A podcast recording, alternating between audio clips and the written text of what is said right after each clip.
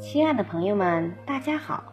活着就是胜利，挣钱只是游戏，健康才是目的，快乐更是真谛。欢迎收听水晶姐姐讲故事。今天的故事名字叫《蛇和蟹》。蛇和蟹住在一起，蟹总是真诚和友好的对待蛇，而蛇却阴险卑鄙。蟹一直希望蛇能弃恶从善。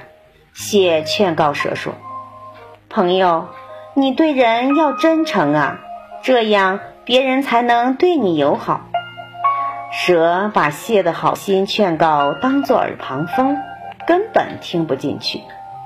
看到自己的话根本没起作用，蟹又说了：“真诚的善待他们，做个正派的人。”这样活在世界上才有意义呀，朋友，你说不是吗？蛇听了，瞪大眼睛说：“你在胡说什么？我不听你那一套！你要再唠叨这些没用的，小心我弄死你！”蟹十分的气愤，他知道蛇这样说不是开玩笑，自己一片好心，与其被蛇弄死。